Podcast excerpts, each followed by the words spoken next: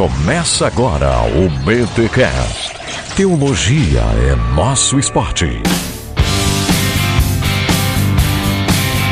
Muito bem, muito bem, muito bem. Começa mais um BTcast de número 97. Eu sou o Rodrigo Bibo e sim, eu sou batizado com o Espírito Santo e com fogo. Carteirada. vai dizer que não. É, Deus está tendo misericórdia de ti, é isso que é verdade. Aleluia. Aqui é o Mac e não importa quantas são as palavras, se uma ou mil, sempre vai ter um Zé Ruela que vai entender errado. Meu senhor do céu. Eita. Quero Não adianta aí. explicar, não adianta explicar, né? E eu sou a Glória Fcibá e prefiro viver por vista e não por fé. Eu sou herege. Eita. A gente vai saber hoje. Vamos lá então. Pessoal, estamos aqui no seu podcast semanal de teologia, o BTcast, para falarmos sobre aqueles textos bíblicos, né? Aqueles com curiosidades, aqueles que nós interpretamos errado a vida inteira. Nós já temos aqui, Mac, na, no hall, dois BTcasts falando sobre textos fora do contexto. Se não me falha a memória, é o 10 e o 12. Nossa, lá do começo. Mac recém chegando no BTcast e tal, e por aí vai. E a gente já fez um textos fora de contexto, e agora esse aqui vai ser uma mistura de textos fora de contexto, com curiosidades bíblicas, aquele texto que a gente lê e, ué, mas por que, que Jesus fez o lodo para curar o cego e tal? Que às vezes, né, o leitor atento se pergunta. O leitor que só lê para dizer que leu a Bíblia passa batido nessas coisas. Mas nós estamos aqui então para trazer aqueles textos que nós achamos curiosos, aquele que desperta um pouco o erro de interpretação, geralmente, né, na igreja, a gente ouve a vida inteira. Fica aí, esse é mais um BTcast, mas antes, rápidos recados paroquiais.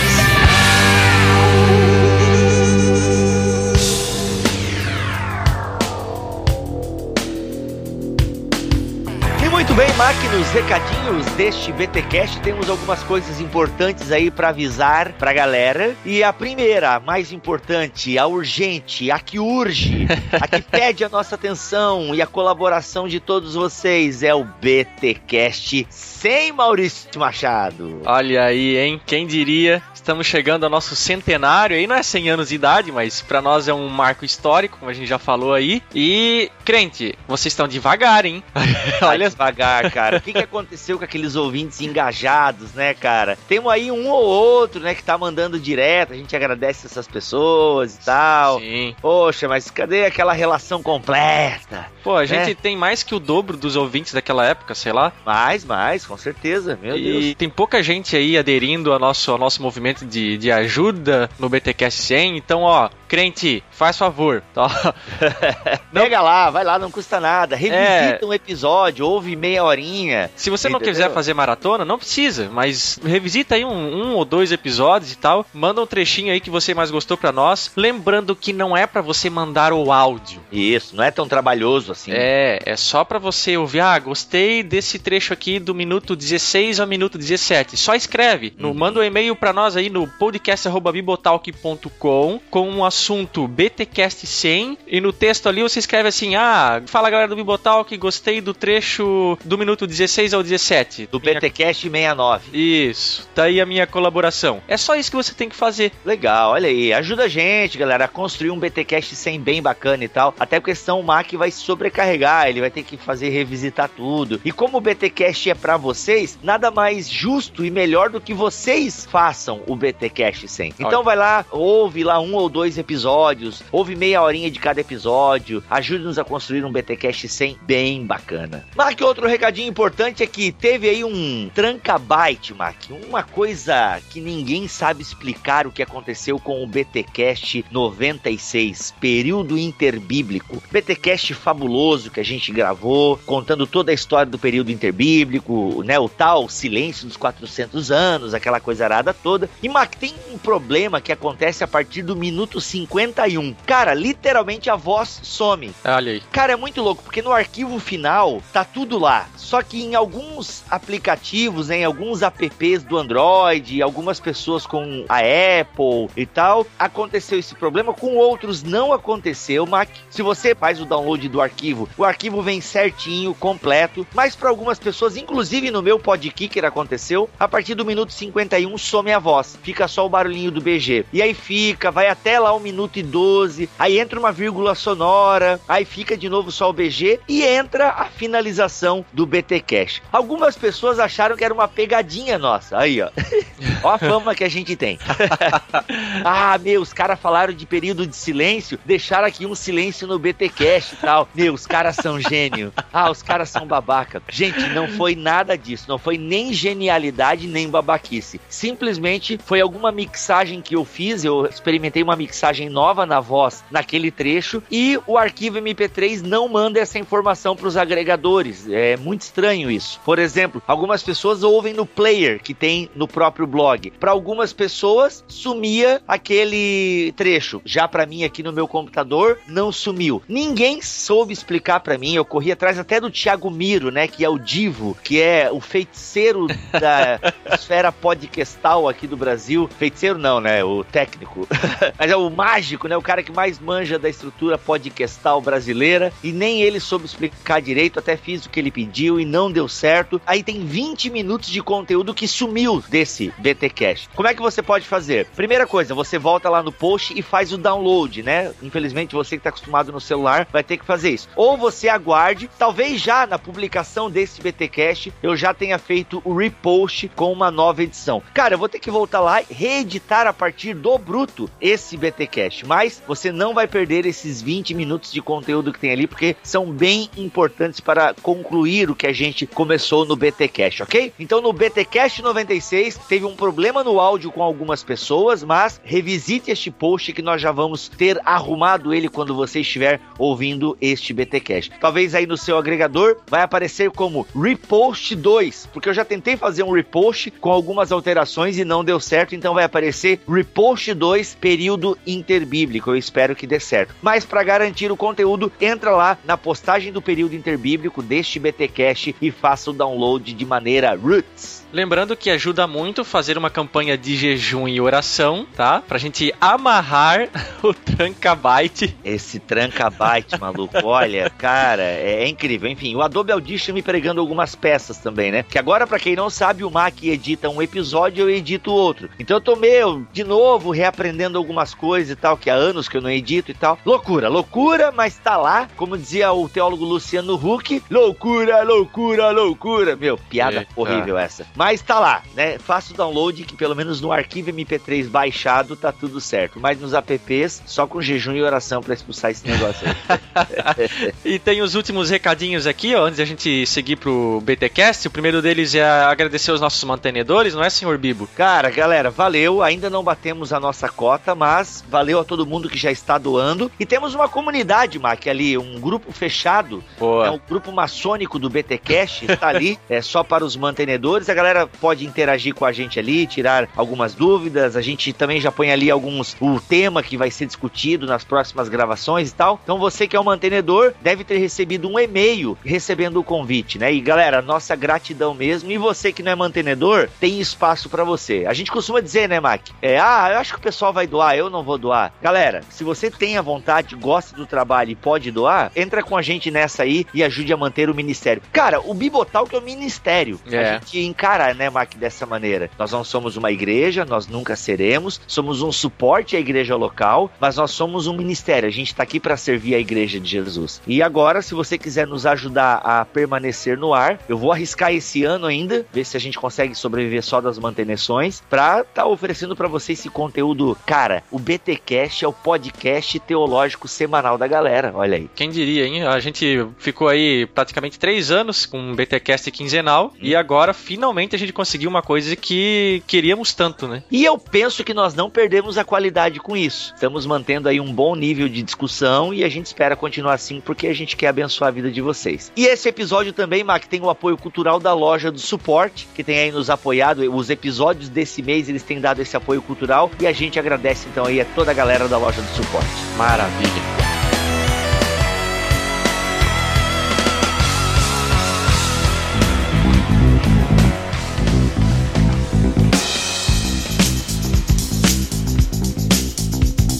Muito bem, gente. Como dito na introdução, a ideia aqui é nós falarmos de alguns textos bíblicos, algumas passagens bíblicas que despertam a nossa curiosidade. Mac, lembrei agora que nós temos inclusive vídeos do nosso canal no YouTube falando sobre curiosidades bíblicas. Sim, www.youtube.com/bibotalkvlog a gente tem os vídeos falando sobre isso sim. Isso, tem BT Papo falando de curiosidade bíblica. No BT Papo eu falo lá sobre o que é blasfêmia contra o Espírito Santo. Será que o diabo veio mesmo para matar, roubar e destruir? Será que é o diabo? Tem lá sobre o lenço, que foi na verdade uma meio que uma guilhotinada do Mac. Quase perdi a cabeça. Quase perdeu a cabeça. Por que, que o galo cantou? Que galo que era esse? Era galinha mesmo? Ou esse galo significa outra coisa? Tem lá no nosso canal no YouTube, procure os nossos vídeos, enfim. A primeira curiosidade bíblica que quero trazer aqui para vocês está lá em João, capítulo 9, e eu vou ler aqui na Almeidinha. Eu não achei a minha NVI, então eu vou para velha e boa Almeidinha Revista Atualizada. Que é João capítulo 9, e a gente tem lá a cura de um cego de nascença. E diz assim: Caminhando Jesus e um homem cego de nascença, e os seus discípulos perguntaram: Mestre, quem pecou, este ou seus pais, para que nasceste cego? Toda aquela ideia né, da teologia retributiva que permeava Israel. É, não, é teologia, é teologia da retribuição, justamente. Aquilo que a gente vê em Jó, nos amigos de Jó e tal. Respondeu Jesus: Nem ele pecou, nem seus pais, mas foi para que se manifestem nele as obras de Deus. E aqui é muito interessante o que Jesus quer dizer com o versículo 3, hein? É necessário que façamos as obras daquele que me enviou enquanto é dia. A noite vem quando ninguém pode trabalhar. Aqui Jesus fazendo aquele contraste entre luz e trevas, bem comum do judaísmo, né? Como a gente viu no BTcast passado. E de João. E de João, perfeito, muito bom. Enquanto estou no mundo, sou a luz do mundo. Dito isto, cuspiu na terra e, tendo feito lodo com a saliva, aplicou nos olhos do cego. Fez uma compressa de baba e barro. Olha aí, ó, baba e barro para curar o cego. Dizendo-lhe: Vai, lava-te no tanque de Siloé, que quer dizer enviado. Ele foi, lavou-se e voltou vendo. E aqui eu não vou ler a passagem completa, para até para não nos estender muito, mas leia lá você que depois ele começa a testemunhar, né, os vizinhos. Meu caramba, não era o ceguinho, provavelmente ele era apelidado de ceguinho lá na, no bairro dele, né? Não era, eu tô viajando, gente, a Bíblia não diz isso, antes que alguém no comentário, né, algum reformado chato venha dizer, porque a palavra de Deus em nenhum momento diz que ele era chamado de ceguinho pelos seus vizinhos, porque Westminster, ah, catacoquinho. Então assim, é, o ceguinho aqui, ele fica e tal, e pô, você tá vendo, não é esse que ficava sentado lá pedindo esmola, uma esmola pelo amor de Deus. Tipo o Vesguinho lá do Parque Guarani, é isso? Ô palhaço, aí é ofensa. Comigo é ofensa, com os outros é piada. aí a galera fica e começa um alvoroço. E ele começa a dizer que foi Jesus que o curou e tal. Foi um homem, ele fez um lodo. Repitam que o lodo tá muito presente aqui na narrativa. É, e isso, não sei como é que vocês nunca se perguntaram isso antes. Meu Deus, que lodo é esse? Por que baba e barro para curar o cara? E aí os fariseus, né? Ele, ele é levado pros fariseus e ficaram, né? Caramba, é sábado, como é que o cara pode fazer isso? Porque a ideia não é só o curar no sábado, o lodo está envolvido nessa questão. E a ideia também, né, meu, me conta direitinho quem é esse cara e por que que ele fez isso. E aí, cara, se você parar pra perceber, o capítulo 9 inteirinho está se dedicando à cura deste cego de nascença, né? Olha aí, uhum. isso é importante, esse cego de nascença. Então, o que acontece? Todo esse capítulo tá trabalhando isso. Ele vai se interrogado, mandam chamar os pais. Ei, é verdade que esse piá aqui é cego de nascença mesmo? E os pais dizem que sim. Aí tem aquela ideia que os pais ficam com medo de dizer que foi o Messias. Não, a gente não sabe quem o curou. Pergunta para ele, ele já é moço, ele já é grande, ele pode responder. E aí, galera, meu, como é que um,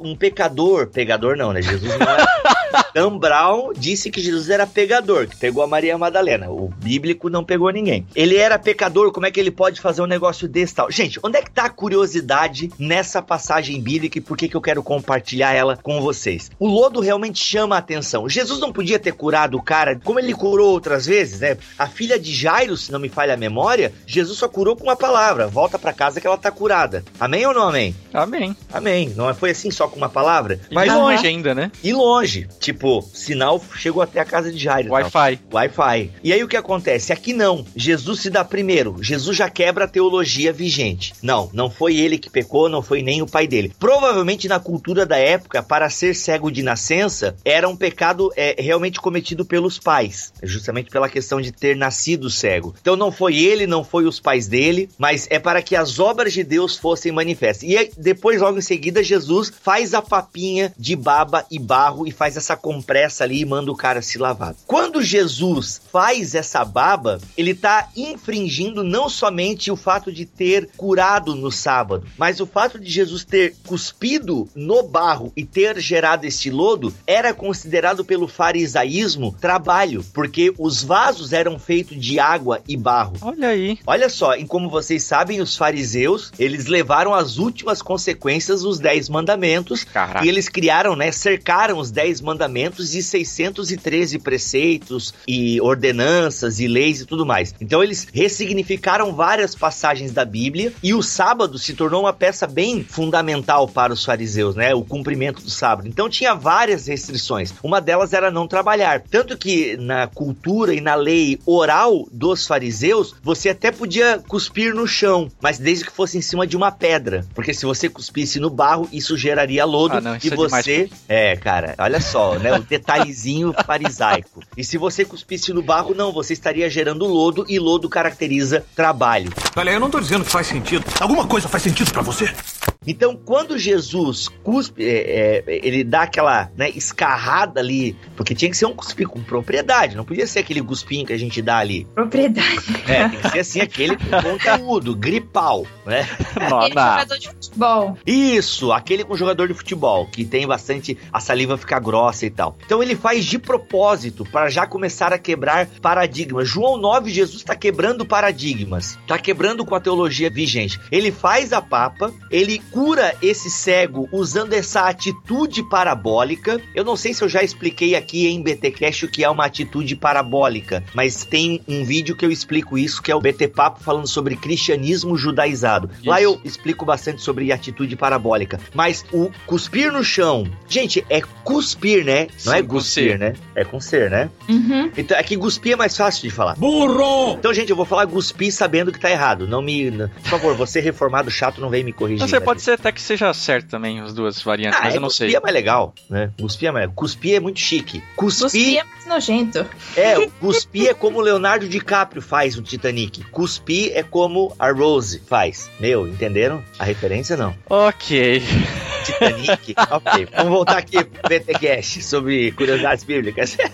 então o que acontece? Quando ele faz esse lodo, é uma atitude parabólica. O que, que é uma atitude parabólica? É uma ação que quer transmitir uma mensagem. Por exemplo, profetas do Antigo Testamento andaram pelado. Isaías, se eu não me engano, andou três anos pelado Uhum. para passar uma mensagem ao povo de Israel. Não era nudismo, não é. É uma atitude parabólica. Oséias deu nomes terríveis aos seus filhos. Loami, não meu povo. Ou seja, cada vez que ele chamasse ah, o Loami, era uma profecia contra Israel. Vocês não são mais o meu povo. São atitudes que querem passar uma mensagem. E esse episódio de Jesus aqui em João 9 é justamente isso: passar uma mensagem com uma ação. Então ele começa a trabalhar no sábado, cuspindo no lodo, curando o cara para dizer bem aquela mensagem que ele vai repetir em outros lugares, que ele está acima do sábado. E outra, tinha também na cultura popular a ideia de que só o Messias poderia curar um cego de nascença. Cegueiras adquiridas ao longo da vida e outros milagres poderia ser atribuído, né? Os sacerdotes oravam por isso. Eles iam pegar essa água do poço Siloé, eles faziam preces pedindo a vida do Messias e alguns milagres até eram realizados pelos sacerdotes, né? Na cultura popular se acreditava nisso. Mas um cego de nascença só o Messias poderia realizar. E aí a gente entende o alvoroço dos fariseus,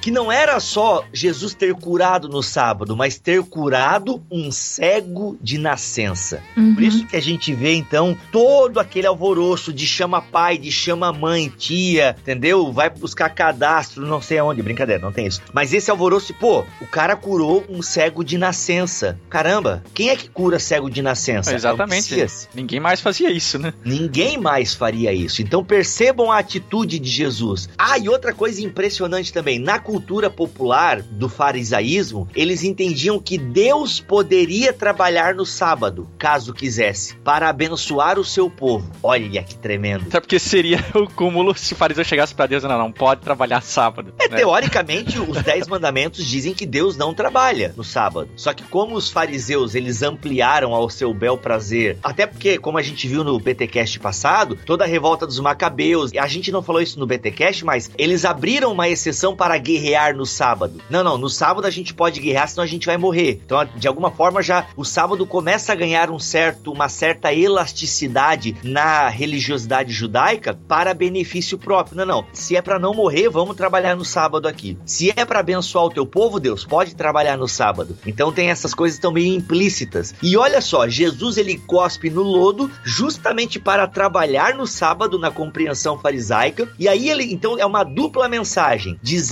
que ele é o Messias divino. Olha que coisa linda. Ou seja, eu trabalho no sábado e eu curei um cego de nascença. Quem é que pode fazer isso? Diz pra mim, diz pra mim, né? É aquela música.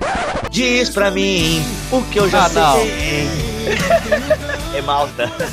Caramba. Ah, eu gostei de Malta. Eu votei neles no Superstar. Então, assim, olha só a mensagem de Jesus, cara. Trabalha no sábado e cura o cego de nascença. Ou seja, eu sou o Messias. Então, daí, essa é a primeira curiosidade que eu quis trazer aí pra vocês, né? Acho que ficou claro agora, João 9, né? E depois, ouvindo Jesus que tinham expulsado, encontrou-lhe e perguntou: Crês tu no Filho do Homem? Principal título messiânico usado por Jesus. Ele respondeu e disse: Quem é o Senhor para que nele eu creia? E Jesus lhe disse: Já tens visto, é o que fala contigo. Então afirmou ele: Creio, Senhor, e o adorou. Ele acredita, então, e aí ele se torna um discípulo e tal. Quem eram os verdadeiros cegos, né? Aí tem a aplicação do texto que eu não vou fazer aqui, mas só essa frase: Os verdadeiros cegos eram os religiosos da época de Jesus. Inclusive, eles viveriam em trevas, eles seriam obscurecidos pela sua religiosidade. E dois mil anos depois nasce a denominação Igreja do Cuspe de Cristo. Sério, maluco? Ah, não. Nossa, mano. Eu não sei se é lenda, não sei se é lenda, mas aqueles relatos de igrejas com nomes fantasiosos tá lá. Na verdade, Mac, eu ia falar isso na minha abertura e eu acabei esquecendo, mas se a gente pega esse texto e não entende o contexto dele, realmente ele abre espaço para bizarrices como igrejas com esse nome, que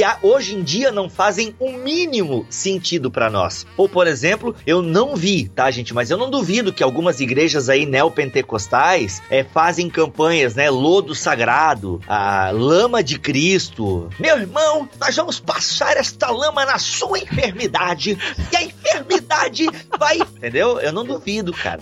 É que os caras estão fazendo lodo aí sagrado, entendeu? Banho de lodo para poder expulsar aí como Jesus. E olha só, faz muito sentido e a gente percebe que não foi por nada, não. Tem toda uma simbologia dentro daquilo que Jesus quis transmitir, cuspindo no barro, fazendo lodo e curando o cego Ah. dessa maneira. Dá pra abrir um spa evangélico, né? É caro esses banhos de lama aí, cara, nos Estados Unidos. ligado. Olha, eu não tô dizendo que faz sentido. Alguma coisa faz sentido pra você? Próximo aqui, então, tem um aqui, uma curiosidade e ao mesmo tempo um texto aqui fora de contexto bem conhecido, principalmente nos meios mais carismáticos aí, né? Os pentecostais piram Ô, palhaço.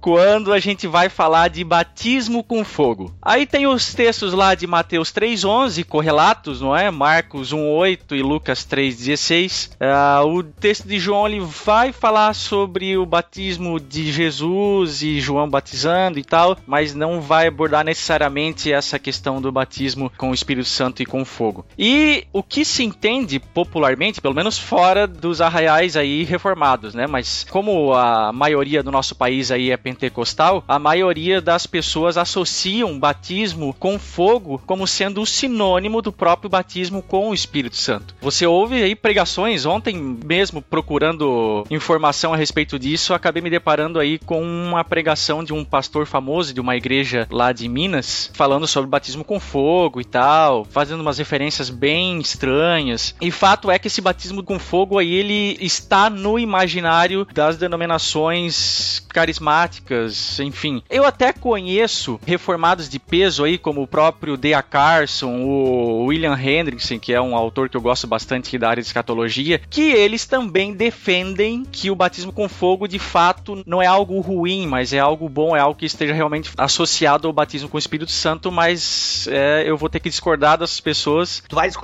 do Carson? Vou, cara, eu vou discordar do Carson. Dá Inclusive, licença, vou ali pegar mais culto.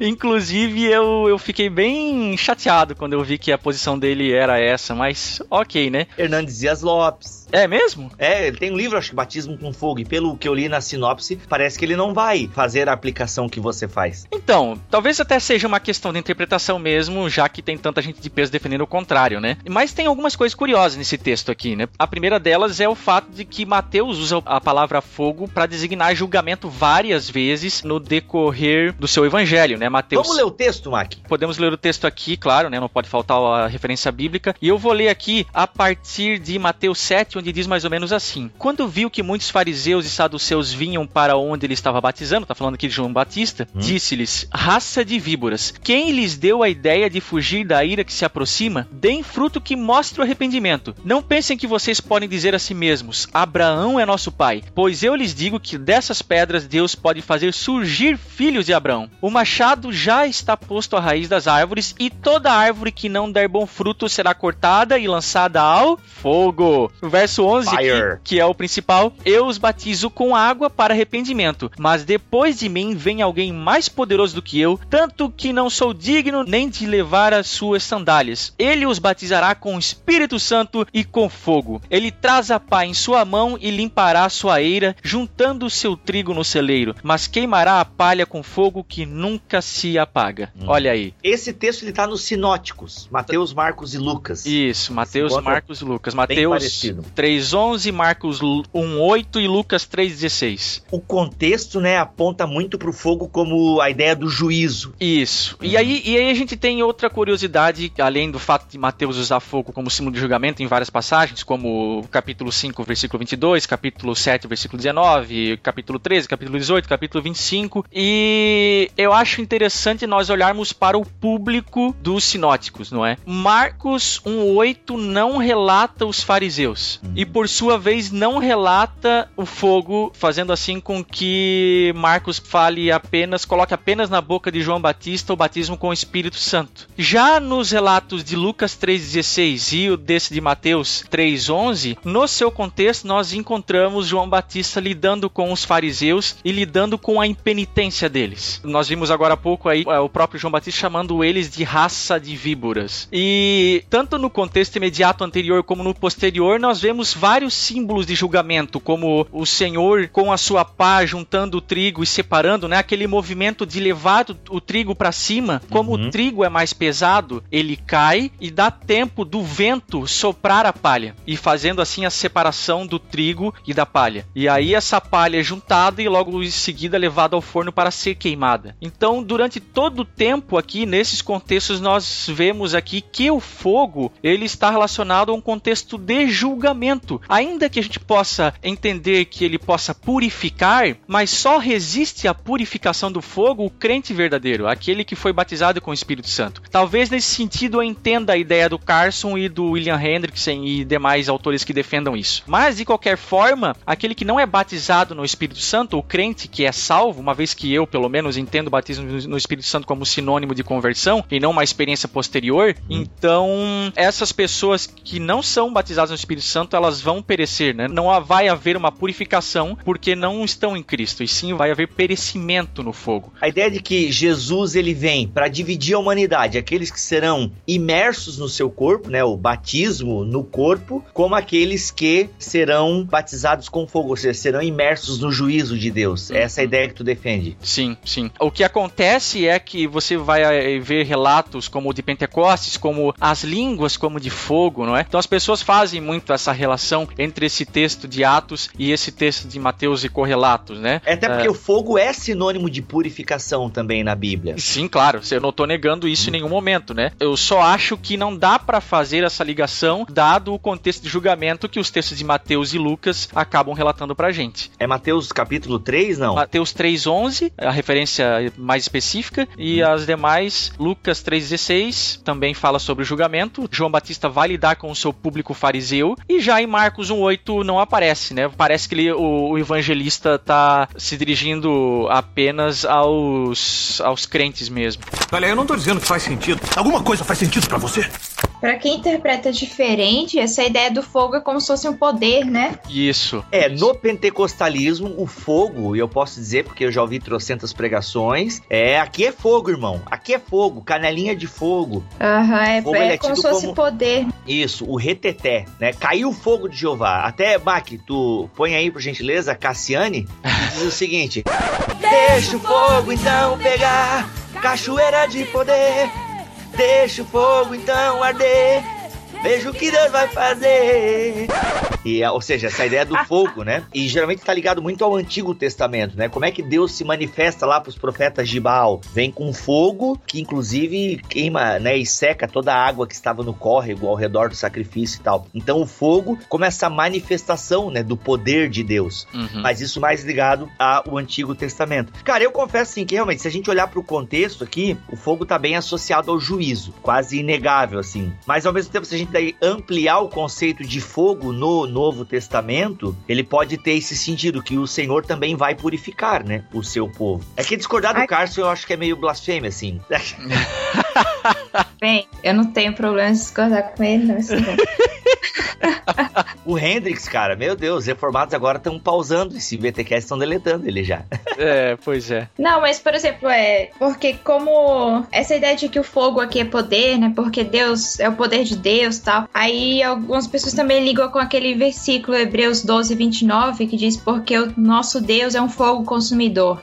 Mas mesmo Isso. naquela passagem, ali está falando sobre juízo. Mesmo naquela passagem, porque no versículo 25 começa o discurso assim: Vede que não rejeiteis ao que fala, porque se não escaparam aqueles que rejeitaram o que na terra os advertia, muito menos nós, se nos desviarmos daquele que é dos céus. Aí continua dizendo e termina: Porque o nosso Deus é um fogo consumidor. É muito mais em tom de ameaça, né, do que. A própria ligação que a gente pode fazer com alguns textos do Antigo Testamento, por exemplo, Malaquias 4:1, pois certamente vem o dia ardente como uma fornalha, todos os arrogantes e todos os malfeitores, fariseus detected, serão como palha, e aquele dia que está chegando ateará fogo neles, diz o Senhor dos Exércitos, não sobrará raiz ou galho algum. É um link aqui muito próximo com o versículo 12 ali, quando a palha é levada até a fornalha. É, é verdade. No versículo 10, né? E aí tem uma outra questão. É, é, é interessante notar que João fala que o batismo dele é com água e para arrependimento. Dá a entender, logo antes de ele falar que o batismo que Jesus vem batizar com o Espírito Santo e com fogo, dá a entender que o batismo de João é limitado. Ele está dizendo: olha, o que eu venho fazer aqui não é tão grande próximo daquilo que o Senhor Jesus vem fazer. Sem dúvidas, aham. Certeza que ele quis dizer isso. Olha só, o Robert Mounce, ele, ele diz mais ou menos isso a respeito dessa questão. João exigiu arrependimento, e o batismo de Jesus testa a realidade desse arrependimento, coisa que o batismo de João não podia fazer. Por isso que, dado ao público alvo, crentes e fariseus, entendo que essa passagem, esse batismo com o Espírito Santo e com fogo, não são sinônimos, e sim Tratamentos diferentes. tratamentos né? diferentes, exatamente, né? direcionados para os seus públicos específicos. É, que eram Aham. os fariseus e os saduceus, né? E até tá, tô vendo aqui que a questão do contexto. Os fariseus, eles tinham aquela firme convicção de que eram como a árvore plantada junto a correntes de águas, que no devido tempo dá o seu fruto, né? Eles se colocavam lá no Salmo 1. E aí João vem e diz o contrário, não, que eles se assemelham como uma árvore infrutífera, tão imprestável que a madeira nem para fins domésticos serve, deve ser queimada pelo fogo. Então é, realmente, né? Todo esse ritualismo e legalismo dos fariseus e saduceus, eles não eram fruto de um coração arrependido. É Aham. por isso o machado já, não o Mac, né? Mas o machado já está pronto.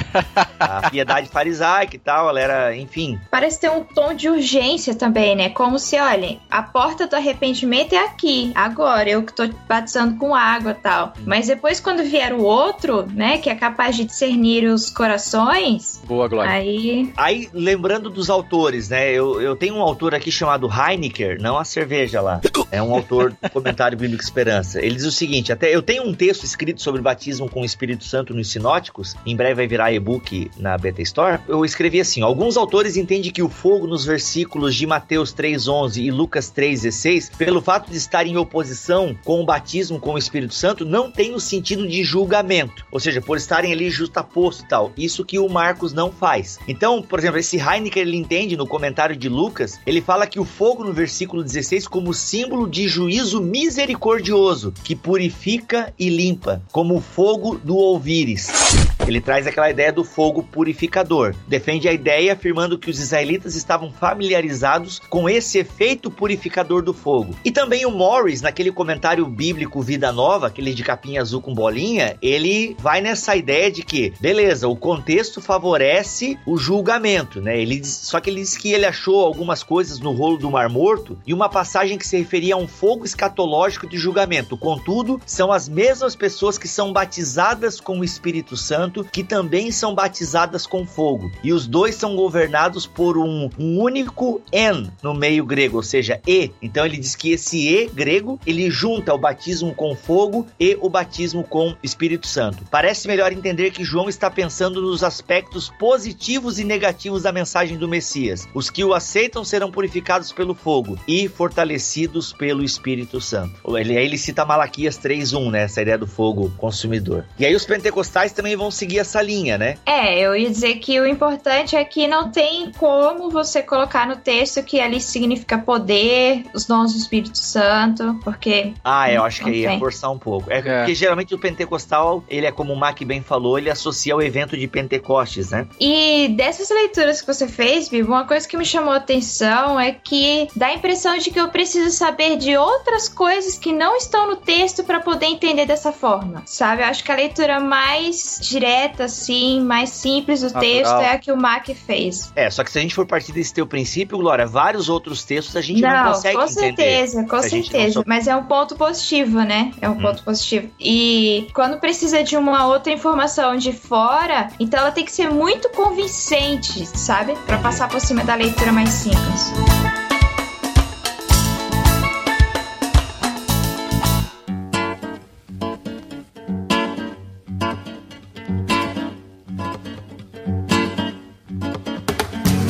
começar com Cantares 2.1, que diz assim: Eu sou a rosa de Saron, o lírio dos vales. E aí, bem, tradicionalmente essa passagem é usada para designar Jesus, né? Jesus é a rosa de Saron, ele é o lírio dos vales. Tem até hino, música que chama Jesus dessa banda. forma. Tem uma banda também, é Rosa de Saron, banda católica. E só que nos comentários mais antigos, realmente, Rosa de Saron, eles entendem essa fala aqui como se fosse a fala do homem e continua o homem falando no versículo 2 também. Qual lírio entre os espinhos, tal é a minha querida entre as donzelas. No entanto, as Bíblias mais novas e os comentários mais recentes colocam essa fala, versículo 1, 2, 1, como a fala da mulher. É a mulher dizendo que eu sou a rosa de Saron, o lírio dos vales. É, não faz nem sentido, né? Que dentro da leitura fundamentalista, a sulamita é a igreja e Jesus é o cara, né? É, e... então, tanto que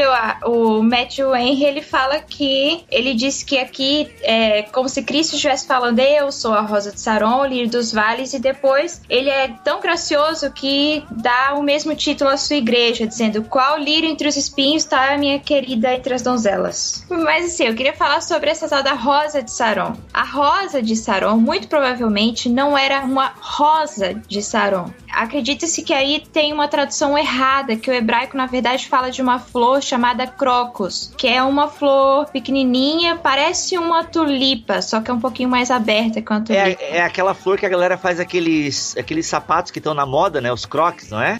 Pois é, muito provavelmente não é uma rosa, e sim uma outra flor. Então, de onde que veio essa tradução errada? Essa tradução errada, essa expressão rosa de Saron, surgiu primeiro na Bíblia, na King James. E a partir daí foi repassada, né? Se vocês forem olhar, inclusive, a Vulgata, lá diz a flor do campo, uhum. que é algo parecido, né, com a versão do Mac aí, a NVI. Isso. Até na rota de rodapé aqui, o autor diz assim: tradicionalmente rosa, talvez um narciso ou uma tulipa. Meu, é. o comentário bíblico NVI coloca açafrão, das campinas que cresce na região de Saron. Hum, não, muito diferente. Nossa, acho que não é isso não. Mas, o que, que tem de especial sobre essa flor de Saron? Bem, tem duas explicações possíveis. Uma é que Saron era uma região muito fértil e que tinha realmente muitas flores E essa, de alguma forma, se destacava ou foi escolhida pelo amado na hora de elogiar a sua mulher. Mas existe também uma outra explicação de que existia apenas uma área em Saron que era fértil. O restante fala sobre um período é, de invasão em que Saron se tornou uma região desértica. No entanto, o importante é que ou era uma região de flores muito bonitas e que serviam muito bem para o intento do amado de elogiar a sua mulher, ou então era uma flor muito rara.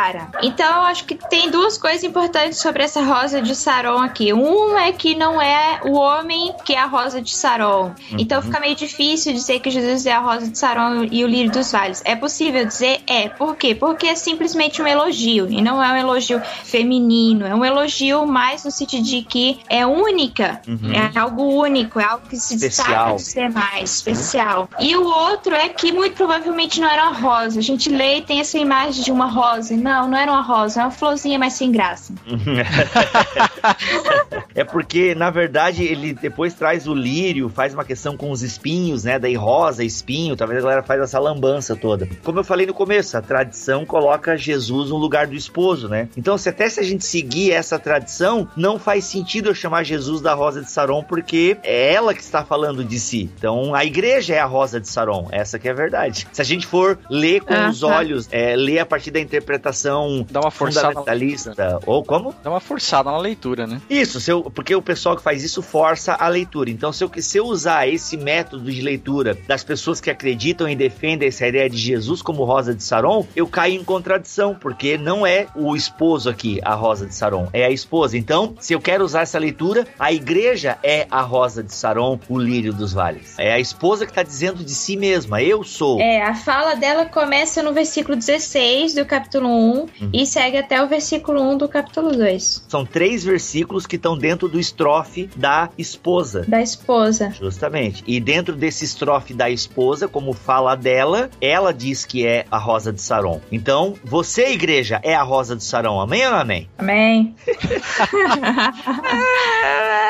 Mas sabe, essa interpretação mais fundamentalista, ela não é tão. Ela não é novidade, assim. Óbvio que não é novidade, né? É bem antiga. Mas mesmo Israel via como uma carta, assim. Tá, certo que eles sabiam a, a origem, mas era uma carta de amor de Deus ao seu povo. Eles também viam dessa maneira. É uma segunda interpretação. Não impede essa aplicação, né? É um pouco estranha, hum. mas não impede. É, essa ideia de atribuir, de simbolicamente dizer que Israel é a esposa e que Deus é o esposo, não é uma interpretação cristã, já é uma derivação do judaísmo. Até porque o Cântico dos Cânticos eles tiveram que dar essa amenizada pelo tom é, erótico dele, da real, e aí os, os rabinos deram essa já essa interpretação mais alegorizada e tal, onde Israel é a noiva e tal. Mas até aqui, de novo, a gente cai naquilo, né? Israel é a rosa de Saron, não Deus. É, pois é. Olha, eu não tô dizendo que faz sentido. Alguma coisa faz sentido para você?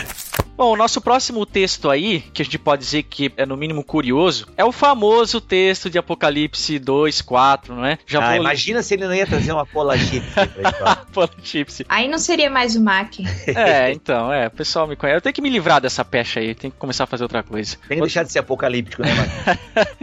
Olha só, nós temos o texto lá de Apocalipse 2 e 3, ele vai abordar aí as sete igrejas, né, as cartas destinadas às sete igrejas, e a primeira delas que começa começa no capítulo 2, é a igreja de Éfeso. É digno de nota que dessas sete igrejas, apenas duas delas, a primeira e a última, têm advertências muito severas com ameaças de retiradas dela, né? Ou ameação da sua própria existência. E uma delas é a própria igreja de Éfeso. Então deixa eu ler o texto aqui, porque justamente o contexto dele aí vai dizer bastante coisa a respeito dessa controvérsia do verso 4 aqui. Então ele começa assim, né? Ao anjo da igreja em Éfeso Éfeso, escreva: Estas são as palavras daquele que tem as sete estrelas em sua mão direita e anda entre os sete candelabros de ouro. Conheço as suas obras, o seu trabalho árduo e a sua perseverança. Olha aí. Sei que você não pode tolerar homens maus, que pôs à prova os que dizem ser apóstolos, mas não são, e descobriu que eles eram impostores. Você tem perseverado e suportado sofrimentos por causa do meu nome e não tem desfalecido. Aí a pessoa pensa, né? Poxa vida vida. Que igreja não gostaria de ser essa, né? Aham. O que mais dá pra dizer, né? Poxa, só que aí vem o verso 4 e vem aquela lambada. Contra você, porém, tenho isto. Você abandonou o seu primeiro amor. Hum. Lembre-se de onde caiu. Arrependa-se e pratique as obras que praticava no princípio. Se não se arrepender, virei a você e tirarei o seu candelabro do lugar dele. Olha aí a ameaça, né? Mas há uma Teologia do cagaço.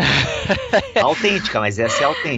É, mas há uma coisa a seu favor: você odeia as práticas dos nicolaítas, como eu também as odeio. Aquele que tem ouvidos, ouça o que o Espírito diz às igrejas. Ao vencedor darei o direito de comer da árvore da vida que está no paraíso de Deus. Fato é que o contraste aqui é muito grande, né? Então você vai lendo até o verso 3 e vai te enchendo de uma segurança, e de repente a pessoa até pode se. Como é que fala? Se familiarizar com isso, né? Você está num contexto de uma igreja saudável. É, e a gente tende a tomar só as coisas boas da Bíblia como se fossem. Ah, não, isso aqui fala sobre mim, eu sou isso aqui, sou desse jeito. A gente nunca vê a gente, né, da forma como o fariseu, a gente não se vê como saduceu.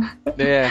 E aí, se você for olhar historicamente, possivelmente quem implantou a igreja em Éfeso foi o, o apóstolo Paulo em uma de suas viagens missionárias, sei lá, 40 anos antes da escrita dessa carta, né? Se a gente tomar aqui que isso pode ter sido escrito ali no, no Reinado Domiciano, como a gente falou lá no BT Vlog, então seria 95, 96, então você tem aí uns 40, 50 anos antes, né? Então a primeira geração da igreja de Éfeso era uma. E se a gente olhar para a carta aos Efésios, parece ser uma igreja bem interessante no quesito obras. Bom, o fato é que Apocalipse diz isso. Aham. O próprio texto que está dizendo que, ó, vocês deixaram. tuas obras, né? Exatamente. Só que aconteceu alguma coisa nesse rumo aqui que, apesar do ardor e do zelo desses crentes, no sentido de você fazer as coisas certinhos, né? Eles não tinham amor por aquilo que eles faziam. Diferente aqui, aqui que é o ponto que a maioria das pessoas, quando vai fazer aquelas pregações inflamadas, né? Crente, volta ao seu primeiro amor. Normalmente as pessoas fazem uma relação de primeiro amor com aquele momento da conversão. Já Ah, cantava Aline Barros. Eu quero voltar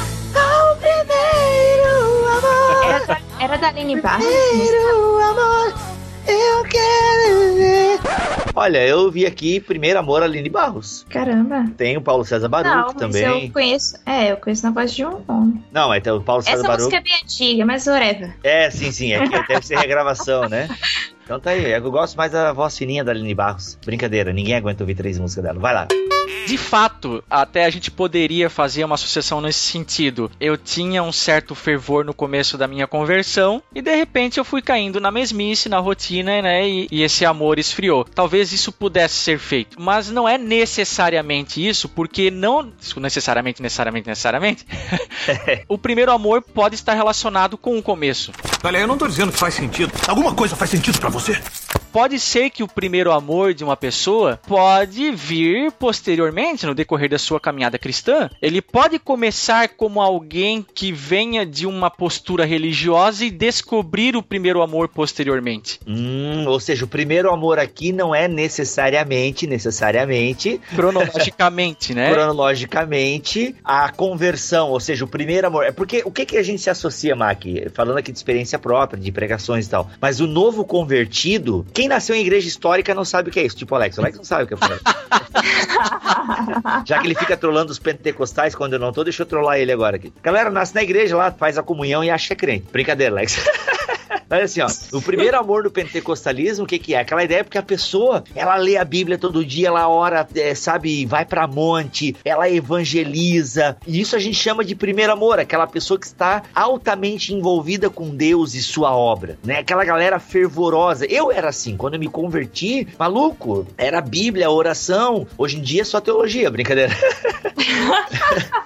Então, é, geralmente o pessoal associa isso, mas o texto bíblico, então, não quer dizer necessariamente que seja esse início da caminhada cristã. É isso que tu tá dizendo? Sim, talvez a expressão primeiro amor poderia ter uma tradução melhor, em vez de colocar primeiro, colocar o melhor amor. Ah, então é tipo uma questão de prioridade, não de sequência. Exatamente. E, e outra, né? Bacana. Não tem uma questão só individual. Jesus está falando isso para a igreja. E, Sim, então a gente sim. tem que perceber ali um contexto comunitário, né? Não só Uhum. essa questão individual como normalmente as pessoas tentam reforçar essa referência. Como se fosse um sentimento, né? Isso, isso, exatamente. Novamente, eu não acho a aplicação da forma como é feita hoje tão crítica assim. Ela tem algum ponto de ligação, só que ela vai muito mais além. Ela tem essa questão comunitária. Ela não olha só para dentro de você, mas ela olha para o que a igreja como um todo está fazendo. Se está fazendo com amor mesmo, né? A gente Uhum. pode fazer o link aqui com o famoso texto do apóstolo Paulo de 1 Coríntios 13, onde você pode fazer tudo, mas se você não tiver amor, que novamente é exatamente a denúncia que Cristo está fazendo aqui. Vocês são zelosos, vocês são até ardorosos naquilo que Uhum. vocês fazem em algum sentido, mas vocês não fazem mais isso por amor. Tal qual uma esposa, por exemplo, que serve o marido. Ó, a Glória não vai gostar muito dessa referência, mas.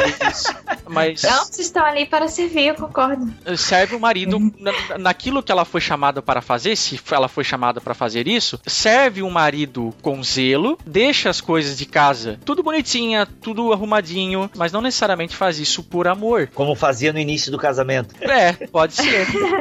pode ser. Mas por quê? Porque ela deixou o amor daquela primeira geração, daquela, daquele primeiro momento. Que foi o que aconteceu com a igreja de Éfeso. Inicialmente ela tinha obras, mais amor. Uhum. Só que depois ah, Só sobreviveu apenas as obras. Assim, pegando o teu exemplo da esposa, assim como tem esposa que pode casar e não tá aí nem aí pros cuidados da casa, digamos assim, ainda que eu defenda a ideia do serviço caseiro ser unissex, é inegável que aqui em casa quem mais faz serviço caseiro é a Xanda, por mais que eu lave louça, ela lave roupa e tudo mais, queira ou não, o grosso é com ela. E digamos assim que no começo ela não fazia aquilo com amor, ela fazia porque aprendeu da mãe dela e todo um processo cultural e tal. Mas um dia ela fez o mulher única, brincadeira. Pô, não, eu vou servir ao meu marido, entende? Ou seja, ela pode ter descoberto esse melhor amor lá com cinco anos de casamento, digamos assim. Claro. E pra mim ficou claro, não sei pra você, ouvinte. As próprias referências que Jesus faz aos dois primeiros e principais mandamentos, né? A base é o amor. Ame a Deus sobre todas as coisas e ame ao próximo como a si mesmo. Então, nada no serviço cristão pode ser destituído do amor, inclusive a teologia, senhor Bibo. Uhum, claro. Ô, Panaca. Não, só fazendo a sua referência, é, é, obviamente eu não tô te julgando, mas é, a gente sabe que é a bem gente sabe que possível. tu tá? Ai, ai, ai. Não, não, a gente, a gente sabe que é bem possível se fazer teologia sem amor. Claro. Né? Vídeos liberais aí. Ô, Alex, olha só. a- Brincadeira, Alex. Eu vou te zoar um monte. Tu não tá aqui, tu me zoa lá, tu ia melhorando, então agora eu tô me vingando. Tem aqui, ó, inclusive dentro dessa ideia, né? Eu tava lendo um comentário aqui que ele joga lá pra Efésios 1,15, que é essa ideia de que, apesar de toda a perseverança, né, tão elogiável, o fervor do seu primeiro amor, o seu amor que demonstram para com todos os santos, como o texto mais extenso de Efésios 1,15, tinha se desvanecido. É justamente a ideia do amor comunitário até aqui, Mac, que você tem falado. Uhum. Efésios 1,15. Por isso, também eu, tendo ouvido a fé que há entre vós no Senhor Jesus e o amor para com todos os santos, não cesso de dar graças por vós. Ou seja, não adianta só ter a fé, mas tem que ter o amor por todos os santos, né? Que era justamente uma dessas acusações que Jesus tinha contra essa igreja. Olha aí. A mensagem de Apocalipse 2.4 tem a ver com é, volte ao melhor momento, se referindo à igreja, né, mas não individualmente. Olha, eu não tô dizendo que faz sentido. Alguma coisa faz sentido pra você? E para encerrar esse BTcast, eu quero trazer aqui aquele texto conhecidíssimo lá de Mateus, que é reverberado também em Marcos e também em Lucas, onde Jesus fala do perigo das riquezas. Então, Mateus 19, Jesus disse no versículo 23: Então disse Jesus a seus discípulos: Em verdade vos digo que um rico dificilmente entrará no reino dos céus. E ainda vos digo que é mais fácil passar um camelo pelo fundo de uma agulha do que entrar um rico no reino de Deus. Cara, eu vou simplificar aqui até para não me estender demais, mas ao longo da história da igreja já houveram várias interpretações para esse texto bíblico, né? A mais comum e que a gente ouve até hoje nas igrejas é que aqui agulha não seria, né, o instrumento de costura, mas uma porta no painel do muro, né? Ou seja, no muro de Jerusalém havia uma porta aonde o camelo ele teria que tirar as suas cargas para poder passar nessa portinhola para entrar na cidade. cidade, porque os mercadores chegavam na madrugada e os portões ainda estavam fechados, mas os camelos estavam com sede, então existia essa portinhola onde ele podia retirar as suas cargas, já que a carga não podia entrar na cidade sem ser fiscalizada, mas ele podia entrar para tomar água. Então essa é a agulha, a porta agulha. Só que infelizmente não existe registro histórico antigo que comprove essa teoria. Então ela fica uma teoria meio descabida. E o que Jesus está querendo dizer aqui? O que, que será que é? Até porque a palavra grega camilos significa corda grossa e a palavra grega camelo significa realmente o animal. Só que nenhum manuscrito de peso traz camilos, ou seja, a ideia de que Jesus está falando de uma corda grossa e de fato, uma corda grossa, ela não pode passar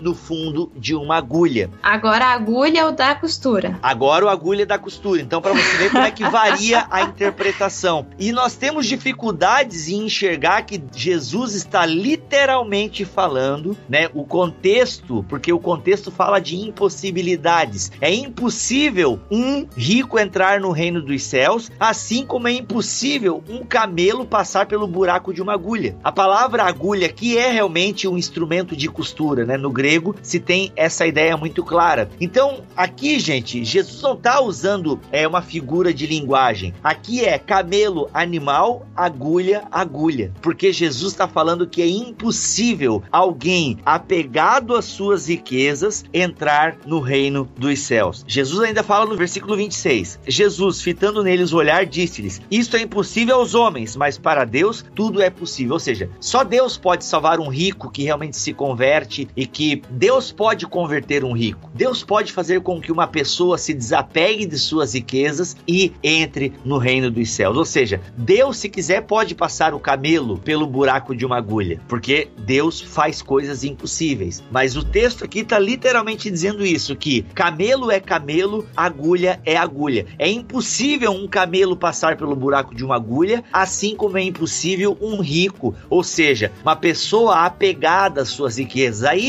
é legal, Glória, a galera visitar lá o BTcast sobre o rico insensato da série Seven e também da série Parábolas. É aquele tipo de rico que a gente tá falando. Porque a gente gravou um vídeo, o BT Papo, e muitos vieram me criticar no, nos comentários. Ah, rico então não vai entrar no reino dos céus. Não é disso que nós estamos falando. E nós... nem disso de que Jesus estava falando. Justamente, ele está falando o quê? De pessoas que são apegadas às suas riquezas. Aqui nós temos que lembrar de quem? O jovem rico. Inclusive, a passagem de jovem rico tá também no contexto de Mateus 19. É legal Eu a gente antes, é o linkar. texto antes. Isso, é, é legal a gente fazer esse link, porque é esse tipo, Jesus está usando essa metáfora. Na verdade, já era conhecido, isso fica bem claro, já era um ditado popular usar o elefante no lugar do camelo. Existia já um ditado babilônico e também em alguns escritos de rabinos do período intertestamentário, aonde não é usado o camelo, mas é usado o quê? O elefante. É mais fácil passar um elefante pelo fundo de uma agulha do que e aí ele usava esse, né, esse comparativo. Então Jesus já utiliza esse ditado já conhecido provavelmente do seu público, só que ele troca o elefante por um animal conhecido na Palestina. Então assim como esse ditado babilônico falava de impossibilidades, assim Jesus está usando esse ditado para falar de uma impossibilidade. Só que ele só troca o animal. E aí a gente entende, conhecendo esse contexto,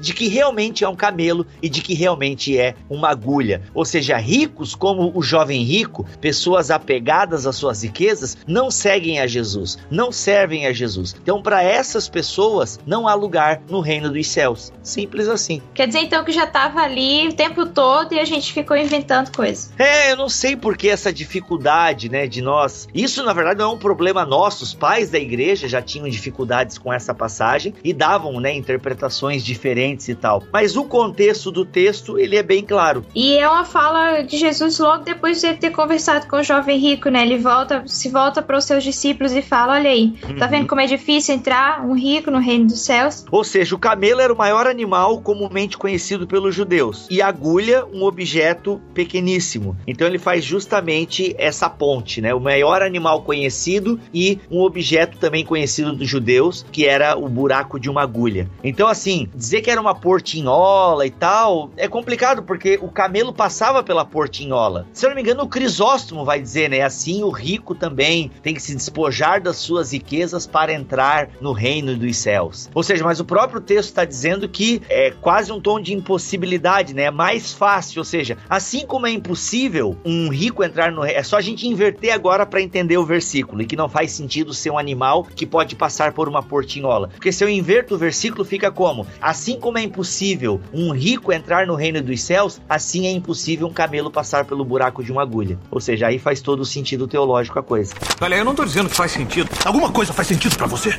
Bem, o segundo texto que eu quero trazer aqui é 2 Coríntios 5, 7, que diz assim: Visto que andamos por fé e não pelo que vemos. É aquela famosa frase: vivemos por fé e não por vista. Sim, que tá certo, de certa forma, não? De certa forma, mas o problema é que essa frase, vivemos por fé e não por vista, ela vem desse, dessa passagem aqui, desse versículo. Ela é usada de uma maneira totalmente diferente nas pregações. Geralmente as pregações começam assim: que a gente não deve olhar para os nossos problemas, que a gente deve viver por fé e não prestando atenção nas nossas circunstâncias. Tipo Pedro, né? O pessoal já emenda com a situação de Pedro ali, que Pedro olhou para a tempestade. e não- Isso, e aí ele temeu. Quando ele viu as ondas e tudo, É. ele começou a temer e, começou, e quando ele temeu, ele começou a afundar. E existe até canção, né? Assim, que diz que nós é, não olhamos as circunstâncias, não, não, não, olha o seu amor, não me guio por vista, mas Ou seja, coloca a vista como algo negativo. como algo aqui. negativo. E geralmente se coloca assim: ah, nós vivemos por fé, irmãos. A gente não olha pros problemas. Nós olhamos, nós vivemos por fé, maluco. Nesse sentido assim, Coloca o um em usa. oposição ao outro, né? A fé e a Isso. vista em oposição. Uhum. No entanto, se a gente for ver de onde vem essa frase, este versículo, o contexto desse versículo, ele quer dizer justamente o contrário. Como assim?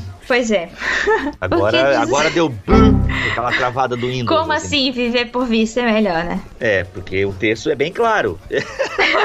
nós vivemos, nós andamos por fé e não pelo que vemos. Ah, mas isso quer dizer que talvez não tenha conotação negativa como as pessoas colocam, é isso? Não, não, não tem esse sentido de não olhar para as circunstâncias e, Uhum. na verdade, viver por fé. A ideia é outra, totalmente outra. Diz assim no versículo 6: Temos, portanto, sempre bom ânimo, sabendo que, enquanto no corpo, estamos ausentes do Senhor, visto que andamos por fé e não pelo que vemos. Entretanto, estamos em plena confiança, preferindo deixar o corpo e habitar com o Senhor. Ou seja, numa linguagem livre, a gente poderia dizer assim, ó, entretanto, estamos em plena confiança que nós viveremos por vista. Exatamente. Ah, ou seja, porque eu verei o Senhor face a face. Isso. O contexto de onde vem essa frase não quer falar sobre problema e não quer falar sobre circunstância ruim, porque você não pode dizer pra Deus que você tem um problema, você tem que dizer para o problema que você tem Deus. Essa é clássica zera, meu. É Aí já emenda com é, porque o justo viverá pela fé, né? Uhum. Não, não, não, não. O contexto é sobre que nós, enquanto estamos ausen- ausentes do Senhor, nós vivemos apenas pela fé. Nós só temos a fé. Nós não temos ainda a oportunidade de vê-lo. No entanto, essa fé é a fé de quê? De que um dia o veremos. De que um dia nós não viveremos mais por fé, mas viveremos seja, por vista. Isso, o viver por vista, então, aqui não está antagônico ao viver pela fé. Pelo contrário, é o cumprimento do viver pela fé. Olha, Exatamente. cara, olha aí. Faz sentido, hein? Aí gostei, curti. Lembrei até de pregação, assim, que realmente o viver por fé é colocado assim em top. E quem vive por vista é a pessoa que não tem fé. E o contexto aqui não tá dizendo nada disso. É justamente Paulo tá falando no capítulo 5 da esperança de ver o Senhor. Olha aí, cara. Ou seja, eu quero viver por vista, na verdade. O anseio da minha alma é viver por vista.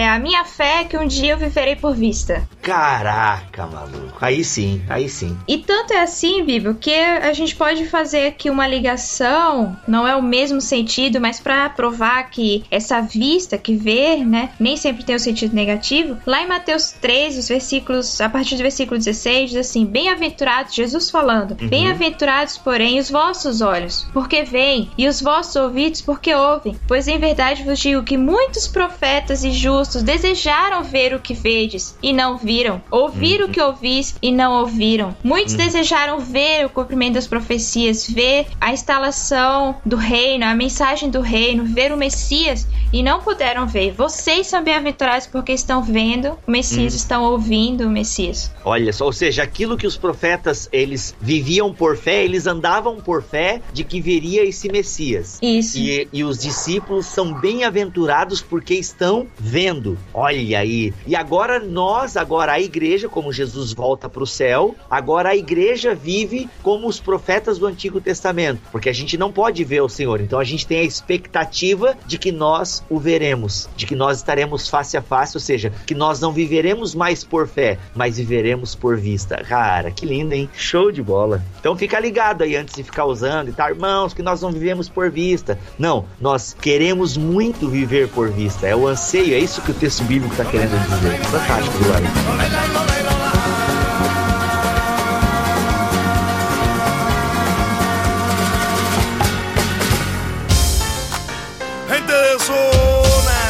Esse foi mais um BTcast elucidando textos bíblicos, né? Fazendo o seu nariz sangrar com hemorragias nasais, descobrindo textos, significados. E, gente, foi muito legal. Gostei. Eu aprendi gravando esse BTcast. Vou aprender mais um pouco depois que eu ouvi-lo editado. Muito bem, eu sou o Rodrigo Bibo. Vou ficando por aqui. E eu sou a Rosa de Saron. Ui. ok. Aqui é o Mac, teologia é o nosso esporte, mas sem fogo, tá? Prefere só o Espírito Santo, né? É, tá bom já. E eu sou a Glória Fcibá e eu espero que todos nós um dia possamos vê-lo face a face. E, e, não tem nenhum pastor aqui, hein? Como é que fica a bênção? Não, eu vou trazer aqui a bênção do apóstolo Paulo, então. É, Sintam-se abençoados pelo apóstolo Paulo. A bênção clássica, já que a gente falou aqui de movimento pentecostal, quero trazer a bênção clássica dos cultos do pentecostalismo, que é 2 Coríntios, capítulo 13 e os versículos 13. A graça do Senhor Jesus Cristo e o amor de Deus e a comunhão do Espírito Santo sejam com todos vós. E a igreja diz: Amém. Amém. Se não se retratar, irá para a Inquisição. Eu recebi uma carta. Você renega o que escreveu? Você vai se retratar ou não? Everybody get up. Fala crente, começa mais um Concílios e Guilhotinas aqui no BTcast. Depois desse tratamento bíblico a respeito das passagens mais controversas, é hora de enxugar o sangue do nariz e dar uma relaxada aí ouvindo os e-mails dos nossos queridos ouvintes. Sim, e o nosso primeiro e-mail de hoje é do Renan de Moraes. Boa tarde aos idealizadores desse projeto, Bibo, Mac, Alex, Milho e Glória. Estou aqui para expressar a minha grande satisfação em encontrar um podcast com conteúdo teológico denso e divertido. Da onde que eu tirei esse divertido? Conheci vocês pela página do Augusto Nicodemos, na época em que ele compartilhou a postagem sobre interpretação bíblica, ó, já faz um tempinho aí. Ainda não ouvi todos os podcasts porque não consigo ouvir uma vez só de tanta informação. Para vocês terem uma ideia, o podcast sobre o milênio já ouvi mais de 50 vezes e sempre tinha uma informação nova para guardar na mente. Que beleza, hein? Realmente fazia tempo que estava procurando por um podcast com essa pegada teológica densa e vocês só vieram a contribuir nos meus estudos teológicos. Muito obrigado e parabéns pela iniciativa do podcast. Outra e-mail aqui é do Wellington. Tenho 25 anos e moro em Itaim Paulista, zona leste de Sampa. Estou passando aqui para agradecer pelo trabalho que vocês do BTcast têm feito no Brasil, particularmente considero o melhor podcast cristão do momento e venho desejar parabéns pelo trabalho. Outra e-mail aqui é da Sheila Lazzaretti. Olá pessoal, sou de Itapema, Santa Catarina e a teologia passou a ser o nosso esporte, meu e da minha mãe. Sou nova convertida e frequento uma neopentecostal. Fui apresentada há uns oito meses ao calvinismo e não resisti. Estou orando pela direção de Deus quanto à mudança de igreja, mas por enquanto retenho o que é bom. E foi aí que vocês entraram na minha vida. Sou confrontada toda hora com o ensino que aprendi e com a teologia exposta pelo podcast. Minha mãe é assembleiana e muita coisa que venho conversando com ela que criamos num erro já causou muita discussão, mas graças a Deus e ao BTcast, ela ela também abriu os olhos para muito ensino torto. Rimos horrores com o Bibo imitando os pentecostais. Quanto ao milenismo, eu ainda não sei o que defendo. E quero fazer aqui uma ressalva para o Alex com sua bênção final. Adoramos todas. Então é isso, graça e paz a todos. Próxima mensagem aqui é do Diego Pereira. Fala pessoal, tudo na paz? Quero parabenizar vocês pelo excelente trabalho em divulgar a teologia de forma simples e informal, o que atrai o público jovem a estudar a palavra de Deus em tempos tão difíceis para a juventude na igreja. Agora sou um ouvinte assíduo do BTcast e passo a aprender muito mais com a ajuda de vocês. Muito obrigado mesmo. Fiquem na paz. Outro e-mail aqui é do David Azaf Moniz Andrade. Olá, nunca fui fã de podcasts até conhecer o BTcast através de um grande amigo, Márcio Cláudio. Uma Cláudia, olha aí, uma Cláudia, abração. Que já participou de Betelero com vocês, é verdade. Uma Cláudia aí é parceiro nosso. E a partir daí tenho acompanhado assiduamente o trabalho maravilhoso que vocês fazem. Muito obrigado por tudo. Apesar de não concordar com algumas posições teológicas que vocês defendem, até ele colocou entre parênteses aqui relacionadas ao milênio, vocês estão me ensinando muito a cada dia. Um abraço e que Deus abençoe o trabalho de vocês. E por último aqui, temos um e-mail do Jack. Ele só se apresenta como Jack ou Jack e ele diz assim: "Estou quase terminando a maratona de BTcast. O interessante é que meu primeiro podcast foi sobre um gigante, o Dietrich Bonhoeffer, no irmãos.com, e cheguei até lá através do link do BT Vlog sobre mártires. Desde então estou curtindo muito essa nova mídia. Interrompeu por tempo indeterminado as minhas listas de reproduções de músicas. Nada mais justo do que completar a maratona de BTcast com um podcast sobre um gigante. Um abraço e fiquem na paz, galera. Mac, manda um abraço pra galera de Sapé. Um abraço de toda a galera do Bibotalk pra toda a galera aí de Sapé. E por que não estender esse abraço aí para todos os nossos ouvintes que mandam e-mails para cá? E você que quer contar das suas impressões, quer nos mandar sugestões de temas, pedidos de aconselhamento, ou mesmo o seu efeito BTcast, aquele áudio de mais ou menos um minutinho, viu? Com uma qualidade razoável, lembre disso. Tudo isso e muito mais você pode fazer mandando um e-mail para o podcast@bibotalk.com. Você ainda tem uma outra opção para gravar o efeito BTcast se você preferir. Nós temos lá no nosso site o www.bibotalk.com.br, no canto inferior direito, uma abinha laranja escrito em branco, gravar efeito BTcast. É só você clicar ali, gravar a sua mensagem e quando terminar vai ficar arquivado no nosso servidor e em tempos nós vamos veicular o seu áudio aqui no nosso espaço destinado à voz dos nossos ouvintes, que é o efeito BTcast. Muito bem, galera. Por último, mas não menos importante, não esqueça, estamos nas redes sociais. Nós temos o nosso canal do YouTube. É imprescindível que você vá lá e confira as nossas duas principais atrações, o BT Vlog e o BT Papo. Assine o nosso canal, compartilhe os nossos vídeos, curta eles, faça com que a mensagem do Bibotalk chegue muito longe e isso só pode acontecer com a sua ajuda, crente. Então, ó, compartilhe aí todo esse conteúdo que a gente tem disponibilizado para você. Temos também a nossa página oficial www.facebook.com/bibotalk. Curta a nossa fanpage lá, viu? É ali que você vai ficar sabendo das nossas atualizações, das nossas novidades. Temos também as nossas contas no Twitter. A oficial é o Bibotalk, mas tem também aí o Twitter de todos os integrantes aqui do BTcast. Eu, Bibo, Milho, Alex e a Glória. Interaja conosco lá nas redes sociais e você também pode ver o que estamos fazendo lá no Instagram. É o www.instagram.com/bibotalk e para finalizar essa sessão de recadinhos, galera, nós sabemos que vocês nos ajudam bastante e você ainda pode dar mais uma forcinha se você quiser. Olha só, de repente você tá afim de fazer uma comprinha online. Bom, nesse caso, crente, você pode ir lá no nosso site, lá no nosso portal, ali na coluna direita tem um link do Submarino. Quando você faz a sua compra, independente do produto que for, beleza? E você acessa através desse link, através desse banner que tem no nosso site, o Submarino reverte esse clique numa pequena comissão para nós. Então, comprando por esse link aí vinculado no nosso blog, você pode estar nos ajudando financeiramente a sustentar esse ministério. Fácil, né, crente? Então é isso, nós agradecemos a sua preferência, a sua paciência e a gente se vê aí no próximo BTcast, se Deus quiser. Valeu!